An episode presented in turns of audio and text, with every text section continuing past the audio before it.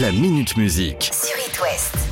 Première info du jour, le label Think Zik, pensée musique, pour euh, ceux qui ne comprennent pas bien l'anglais, qui compte parmi ses artistes Imani ou encore Paper Planes, a décidé de se lancer dans un pari un petit peu fou, reprendre tout un répertoire de chansons d'amour anglaises en version minimaliste et en faire un album. Cet album s'appelle Acoustic Love Sessions et sortira le 8 juillet 2022. Et si je vous en parle, c'est parce que dans cet album, on va retrouver des reprises, disons, euh, étonnantes.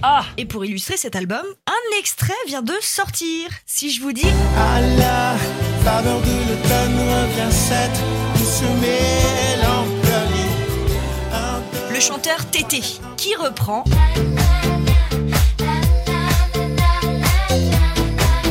Kylie Minogue. Voilà ce que ça donne. La la la la la la la la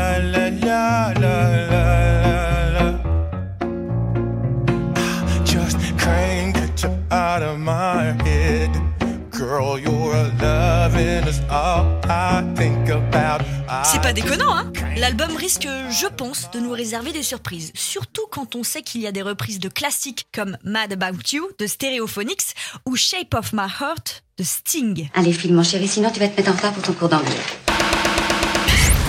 Après 5 ans d'absence, Arcade Fire revient. You don't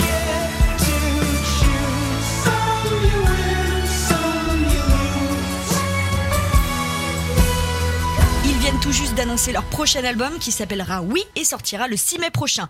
Et cet album est censé, oui je dis bien est censé, être centré sur le pouvoir de la reconnexion. Bon bah, apparemment ça a pas eu l'effet escompté puisque dans le même temps, William Butler, le bassiste, quitte le navire Arcade Fire. Après 19 ans de bons et loyaux services, Monsieur Butler a décidé qu'il voulait se consacrer à autre chose. En termes de timing, c'est pas cool parce que le gars il s'est emmerdé à faire un album et il part après ça. Mais ça c'est de la conscience professionnelle.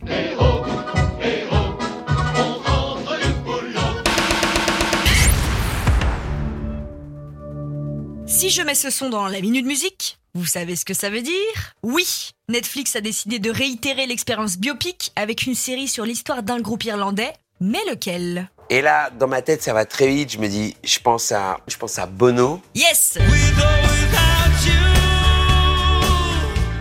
sur l'histoire du groupe U2, le tout écrit par Anthony McCarten, le génie qui a écrit le scénar de Bohemian Rhapsody, le biopic de Queen. C'est pas la première fois que des caméras s'attaquent à ces géants de la musique. Un documentaire intitulé From the Sky Down avait déjà vu le jour en 2011. Mais pour et par Netflix, c'est la première fois sur U2. On ignore encore ce que racontera cette série, mais une chose est sûre, il va y en avoir des épisodes. Ah oui, ça c'est vrai aussi. Gros changement du côté des ventes d'albums cette semaine. En troisième position, après avoir booké 5 Bercy la semaine dernière, On en rira quand on le verra sous un jour meilleur, jour meilleur, jour meilleur. On en rira quand on le verra Aurel San, qui remonte un petit peu dans le classement des ventes pour son album Civilisation. En deuxième position, celui qui était numéro 1 pendant plusieurs semaines, le maestro belge tombe de son piédestal. à ceux qui n'en ont pas.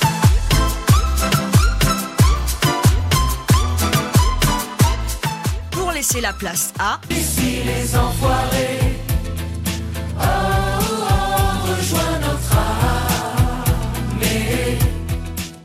à la troupe des enfoirés. Après un démarrage plutôt moyen avec des audiences euh, compliquées pour leur spectacle annuel, ça fait du bien de voir que la solidarité est remontée sur le podium. Le printemps vient tout juste d'arriver, mais normalement, à cette période, on commence déjà un peu à percevoir ce qui sera notre tube de l'été. Ou du moins, c'est à peu près toujours à cette période que les Magic Systems se réveillent. Et cette année, ce sera sûrement la dernière pour danser au rythme des tubes de Daddy Yankee.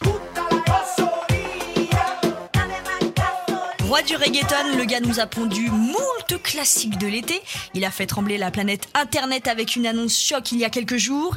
Il prend sa retraite. Quoi Juste le temps de sortir un ultime album et de préparer sa prochaine et dernière tournée. Attendez, mais le gars me paraissait pas vieux quand même, euh, Daddy Yankee, pour prendre sa retraite. Bon, Wikipédia. Quoi 45 ans En retraite à 45 ans